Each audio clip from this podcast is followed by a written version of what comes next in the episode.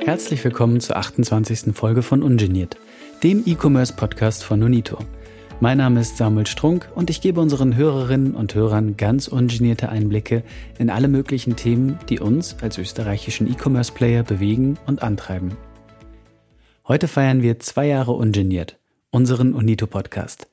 Und weil uns eine Selbstbeweihräucherung zu langweilig wäre, haben wir uns Ingo Bertram vom Podcast O-Ton, unserer Konzernschwester Otto Deutschland, eingeladen. Ingo moderiert, gemeinsam mit Elena Rasmussen, bereits fast 140 Podcast-Folgen beim O-Ton und gemeinsam sprechen wir über die Bedeutung von Firmenpodcasts, unsere persönlichen Highlights und Pannen und darüber, wen Ingo gerne noch einmal vors Mikro kriegen würde. So, Servus aus Österreich zu Ingo Bertram nach Hamburg. Hallo Ingo. Moin, grüß dich, ne? genau, moin. Schön, dass du da bist. Deine bessere Hälfte im Podcast, Elena Rasmussen, ist ja heute leider nicht dabei. Ja, leider nicht. Liebe Grüße an Elena, genau, liegt leider krankheitsbedingt ohne Stimme flach und ohne Stimme ist für einen Podcast leider immer nicht so gut. Deshalb äh, darf ich sie heute gebührend hier mitvertreten. Ich äh, hoffe, das sei erlaubt. Das ist absolut erlaubt. Gute Besserung an Elena. Ich merke heute schon, für mich ist es ein anderer Podcast als sonst, einen quasi Profi-Podcaster hier mit zu Gast zu haben. Wie ist das denn für dich? Bist du lieber Moderator im Podcast oder ist Gastsein auch was? Ich bin viel lieber Moderator als Gast, weil ich dann die doofen Fragen stellen darf. Äh, doofe Fragen zu beantworten fällt mir immer ein bisschen schwieriger. Ist zwar auch Teil meines Jobs hier bei Otto, aber ähm, Fragen stellen finde ich cooler. Aber ich, ich hoffe, ich schlage mich heute tapfer. Bestimmt.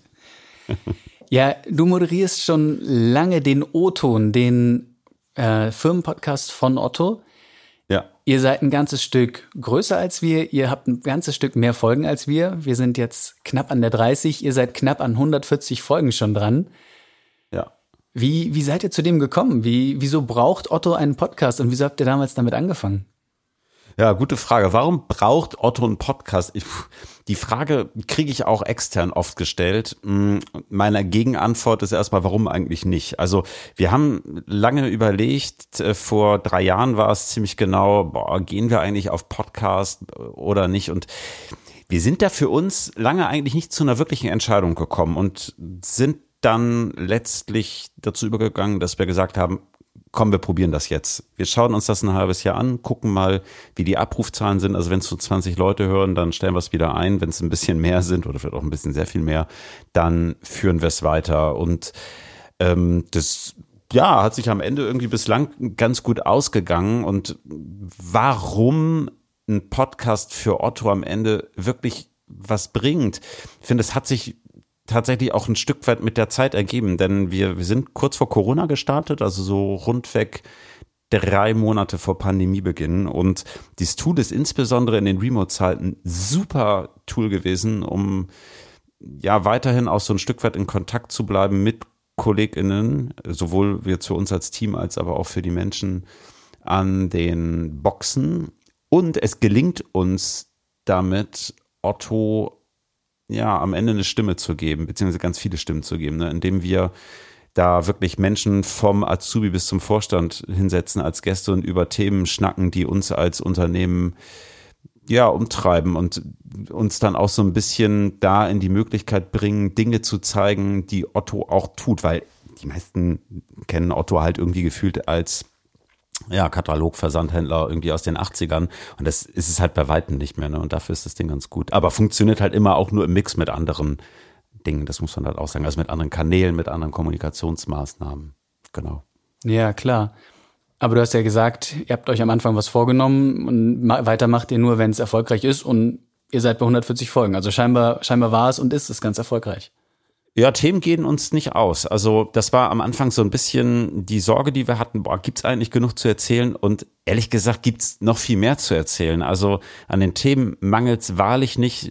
Es ist dann ab einem gewissen Punkt eher so eine Frage auch der Arbeitskapazität. Das hält sich zwar, muss man sagen, für so ein Format in Grenzen, aber klar bindet das natürlich Arbeitszeit. Ne? Bei mir genauso wie bei dem Team, was mich unterstützt in der Produktion. Ähm, aber ja, bislang geht sich das für uns gut aus. Das ist ja auch ganz interessant. Ihr seid ja mit Otto einfach eine richtig große Firma. wenn ich jetzt mit Unito vergleiche, wir haben knapp 500 Mitarbeitende, ich höre einfach viele Themen. Ganz oft äh, kriege ich Themen mit, wo dann so eine Idee rauskommt, so hey, da könnten wir einen Podcast draus machen. Wie ist das bei dir? Rufen die Leute dann an, sagen, Ingo, ich will unbedingt mal einen Podcast oder das Ding müsst ihr aber jetzt mal pushen oder musst du hinterherrennen? Wie, wie kommt ihr zu euren Themen? Ja, sowohl als auch. Also es gibt mittlerweile Menschen, die sich ganz proaktiv melden und sagen so, ey, wäre das nicht mal ein O-Ton wert? Im Umkehrschluss sind aber auch wir in der Redaktionskonferenz, die wir wöchentlich machen, halt auch dabei, auch zu schauen, welche Themen laufen gerade. Sowohl Otto intern, aber was ist auch gerade draußen halt thematisch wichtig, ne? Wir steuern den O-Ton halt nicht intern nur aus, sondern das ist bewusst ein Hybridmedium. Also wir spielen das über Spotify aus, über Apple, aber auch über unser Intranet. Und dementsprechend fällt dann auch die Themenwahl aus. Und wenn wir beispielsweise auf aktuelle Strömungen draußen gut eingehen können, dann machen wir das auch. Also von daher ist es ein Misch. Also wir denken uns viel selber aus, aber manches wird uns auch angedient. Mhm. Was ich dich fragen wollte, da habe ich mich schon gefreut auf die Frage. Für mich ist der Podcast, ich sag mal in Anführungsstrichen, so ein bisschen mein Arbeitshobby. Also mir macht das total Spaß, den aufzunehmen und mir auch. Ich ganz häufig habe ich so Situationen, wo ich es einfach cool finde, Leute mal zu ihrem Job auszufragen zu können oder Dinge über Unito zu lernen. Also zum Beispiel vor zwei oder drei Folgen hatten wir Kollegen dabei, die dabei sind, seit es die Firma gibt, die so erzählt haben von vor, wie haben wir eigentlich gearbeitet vor 35 Jahren. Mhm. Mega mhm. spannend. Cool. Wo ich gemerkt habe, so, wow, ich bin noch gar nicht so lange dabei und mein Bild von der Organisation verändert sich dadurch auch nochmal. Mhm. Wie, wie war das so für dich? Was gibt es vielleicht Dinge, die du über Otto gelernt hast durch das Podcast sein, durch diese Moderatorenbrille? Du, mir geht das am Ende relativ ähnlich. Ich finde es total spannend, wie viel ich in den jetzt knapp 140 Folgen über dieses Unternehmen gelernt habe und über die Menschen dahinter. Und auch über die Themenvielfalt, die man hier vorantreibt. Weil, was ich gerade eben schon mal sagte, ne, so der ja, gemeine Bürger denkt ja, hör, Otto, okay, die machen irgendwas mit Katalog und Versand. Und da ist halt so viel mehr, also diese ganzen Teams, die sich um Nachhaltigkeit kümmern, die sich um KI kümmern, die ganzen Azubis, unser, unser Gastro-Team und so weiter und so fort, also da schlummern so viele Geschichten. Und ja, mir macht das mega Spaß, mit diesen Menschen zu sprechen, weil man selber so viel lernt. Und ich finde, das Beste, was du eigentlich machen kannst in deinem Leben, ist halt dich mit möglichst vielen Menschen aus möglichst vielen unterschiedlichen Berufen, Ländern, etc. zu unterhalten. Also das prägt und das weitet den Blick und das ist toll. Und sowas in einem Corporate Podcast machen zu können, finde ich klasse, macht Spaß. Gibt's denn eine Lieblings eine Lieblingsfolge ist immer schwer, da tust du den anderen Unrecht mit, aber gibt's eine besonders schöne Erinnerung, wo du einfach sagst so, boah, das war ein totales Highlight in den Podcasts, die ich aufgemacht habe? Ja, ähm, ich habe im Frühjahr diesen Jahres bei Professor Dr. Michael Otto im Büro gesessen und mit ihm eine knappe Stunde gequatscht. Nee, das sage ich jetzt nicht, weil ich es womöglich sagen muss. Es ist auch nicht so, aber das war wirklich ein cooles Gespräch und einen solchen Menschen da sitzen zu haben, dessen Vater dieses Geschäft gegründet hat, der selber auch so ein Geschäft über, über viele Jahre und Jahrzehnte ganz massiv mitgeprägt hat und ja selber auch als Mensch einfach eine total interessante Persönlichkeit ist mit ähm, einem tollen Impact. Das war schon für mich sehr besonders, muss ich sagen. Ähm, ja, aber wir haben auch mal mit Guido Maria Kretschmer geschnackt, das war auch lustig so, aber ja, es gibt irgendwie viele Folgen, die mir im Gedächtnis geblieben sind. Ähm, und auch vielleicht noch mal abschließend fällt mir gerade ein, ich hatte mal ein Gespräch mit einem externen Projektleiter, der sich hier in Hamburg für ein Antisemitismusprojekt stark macht, was wir als Otto unterstützen. Und er ist selber Jude. Und wir haben 15 Minuten, also tatsächlich für, für einen O-Ton eigentlich relativ themenfremd gesprochen über Antisemitismus in der heutigen Gesellschaft und was das bedeutet und was jeder von uns und auch als, auch als Unternehmen da heute für eine Verantwortung trägt. Das ist mir absolut im Kopf geblieben, einfach weil das mich selber auch sehr zum Nachdenken angeregt hat. Also es gibt eigentlich viele Folgen, die mir irgendwie so im Kopf geblieben sind. Mhm, total spannend. Die, es bleiben einem ja meistens die sehr positiven und zum Teil dann aber auch die sehr schwierigen Erinnerungen hängen. Deswegen mal umgekehrt die Frage, gab es Folgen, die so richtig in die Hose gegangen sind oder ja, vielleicht einfach wo skurril bis ja. Lustiges passiert ist? Ja, gab es auf jeden Fall. Also ähm, ohne Namen nennen zu wollen, wir haben mal mit einem Kollegen getaped, da ist zweimal auf der Gastseite die Technik ausgefallen. Das hat man das erste Mal aber erst am Ende gemerkt und beim zweiten Mal erst mittendrin. Also das war eine lange, lange Aufzeichnung.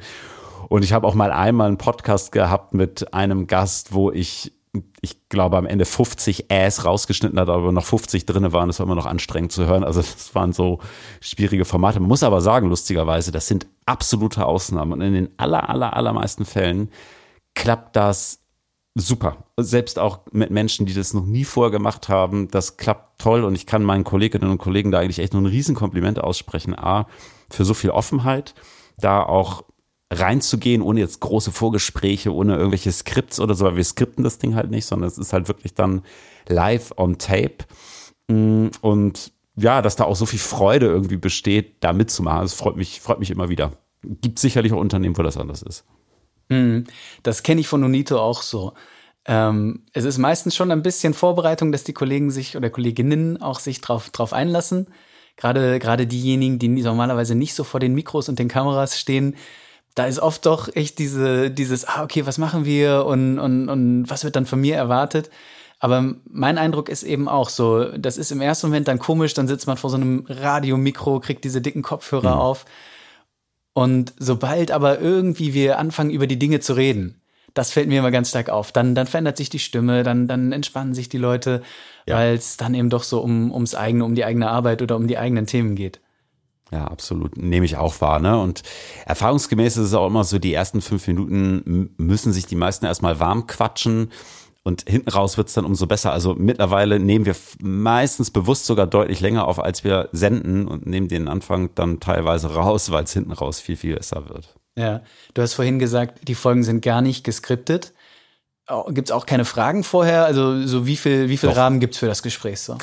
Doch, also Leitfragen entwickeln wir und die kriegt ähm, jeder Gast auch im Vorfeld der Aufnahme zur Vorbereitung, einfach damit es kein kompletter Blindflug wird. Und ich finde, das ist man dann am Ende gerade auch Menschen, die vielleicht das allererste Mal von Mikro treten, auch schuldig.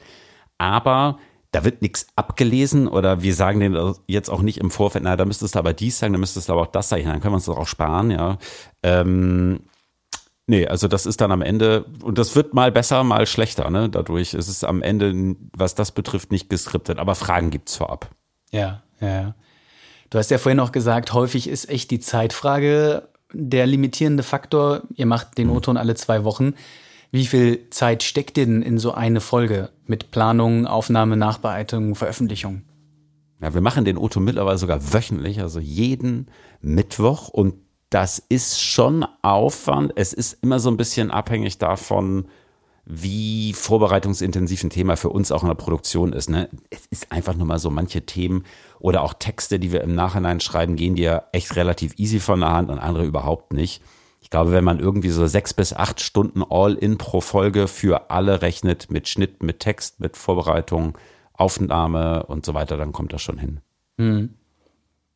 Sechs Stunden, ja. Na, das ist, das ist bei uns eigentlich ähnlich.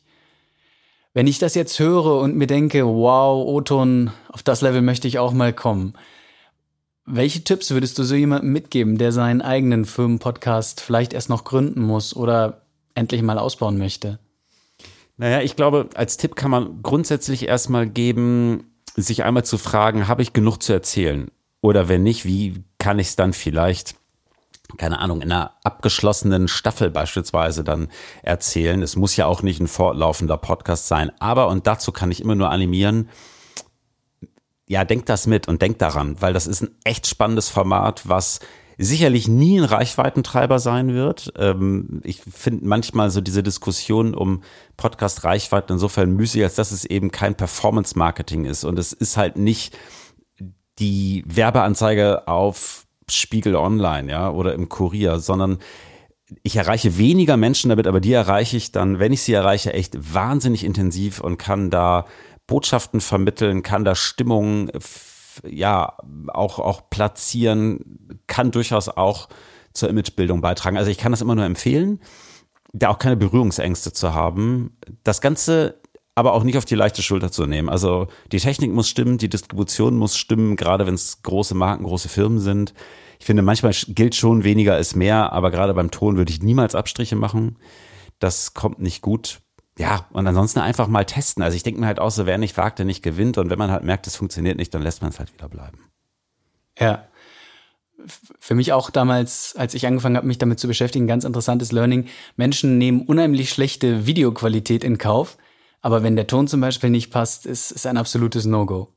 Ja, absolut. Und gerade auch, ich glaube, man ist da am Ende ähnlich, ne? Also man muss ja mal sich überlegen, wo höre ich einen Podcast und viele tun das schon ja auch auf dem Weg zur Arbeit, also wenn man ins Büro fährt, ne, irgendwie, sei es in der U-Bahn, im Auto.